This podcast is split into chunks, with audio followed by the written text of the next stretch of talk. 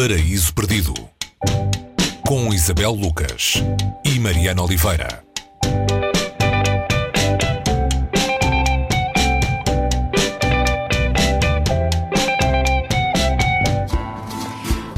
Paraíso Perdido vais, eh, vais apresentar-nos, Isabel, A Costa das Sirtes. O autor é o francês Julien Gracq eh, e esta é possivelmente a sua obra mais conhecida, a somar ao facto de ter sido o livro com que ele teria podido ganhar um prémio importante se não o tivesse recusado.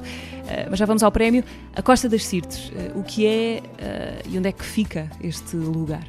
Uh, olá Mariana, este lugar, ao contrário do, do, outro lugar que aparece aqui, vem no mapa, um, fica algures uh, na Líbia, estamos num território uh, do Médio Oriente, mais precisamente na costa norte da África, no extremo sul de uma terra chamada Orcena, e este nome, é, este nome remete para qualquer coisa que tem a ver com o universo francês ou italiano, fica algures por aí, e é uma espécie de território, é um império imaginário e há um homem pertence a esse império e que é mandado como observador para as Sirtes, para a costa de Sirtes. Um, este extremo sul do, de Orcena, esse território imaginário, faz fronteira com um país uh, que está em guerra com Orcena e este homem vai para lá como observador, observador do inimigo, uh, numa fortificação e quer mudar aquilo que se pode dizer a mudorra daquele sítio.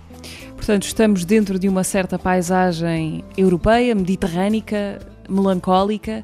De certa forma, é um livro de paisagens paradas, onde, se formos ver bem, não acontece grande coisa. Não é bem isso. É um território fantástico, no sentido de que é um território inventado, uh, de alguma maneira, mas com uma localização. Ou seja, ele não precisa onde é que fica Orcena no mapa, mas precisa onde, é que, onde fica Sirtes. Portanto, Sirtes existe.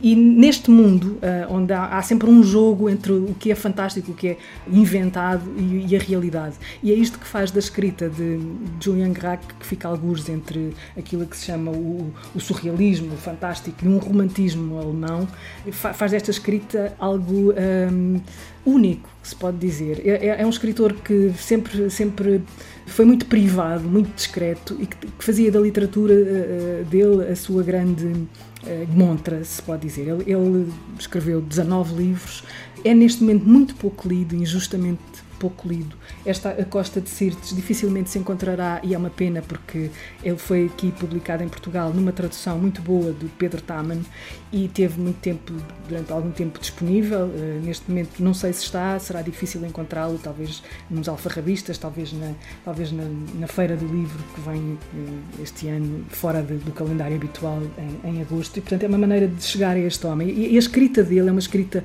muito luminosa, que tem um pé no fantástico, mas nunca perde um sentido de realidade. Uh, nós estamos sempre a, alargar esta fronteira de conhecimento, não é? Como se ele nos estivesse a levar para um território que quer sair do real, mas que nunca nos deixa, nunca nos faz perder o pé no real. E é isso que faz com que os livros dele tenham uma carga fantasiosa que é libertadora, mas ao mesmo tempo uma, uma grande carga de angústia. Portanto, estamos num território que sim, há ali uma pasmaceira nesta cidade, uma espécie de pasmaceira, mas há, há a iminência de uma guerra.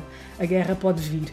E ele chega a esse território, uh, torna-se amigo de, de, de, um dos, de um dos responsáveis pela gestão do, do território e apaixona-se por uma mulher que pertence à aristocracia local e que uh, tem um antepassado traiu uh, Orcena, uh, mostrando-se de alguma maneira aliado do, do, território inimigo.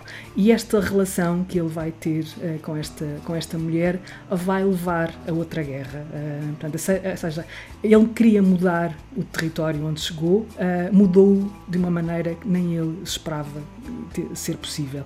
E, portanto, nós somos transportados para uma espiral de, de acontecimentos que, que, oscilam entre alguma nostalgia, alguma melancolia na descrição das paisagens, na descrição do cotidiano, tanto de Orcena, o lugar central mais onde, ele vive e do qual se desloca, para um outro cotidiano mais, eh, mais eh, mediterrâneo, se assim se pode dizer, costeiro, mas é ali que tudo vai acontecer e é ali que a grande mudança de facto Uh, vai surgir. Uh, Isabel, rapidamente, o tal episódio da recusa do prémio Goncourt, o que é que se passou mesmo? Uh, Julien Gracq recusou receber o prémio Goncourt, um dos prémios mais importantes das letras em França, que seria atribuído por causa deste livro, A Costa das Sirtes. Sim, tem, tem a ver, com, tem a ver com, com o perfil. Ele não acreditava na, na, na, literatura como algo que fosse comercial, no, neste sentido em que uh, o autor se tornasse mais visível que a obra que, que escreveu.